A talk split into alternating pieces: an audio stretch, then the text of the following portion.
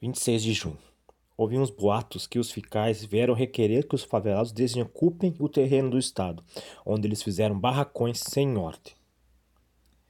Várias pessoas que tinham barracões aqui na favela transferiram para o terreno do Estado, porque lá, quando chove, não há lama. Eles disseram que vão construir um parque infantil. O que eu acho esquisito é que o terreno tinha alvenaria e foi desapropriado. E agora, o Zé Polvinho está construindo barraco.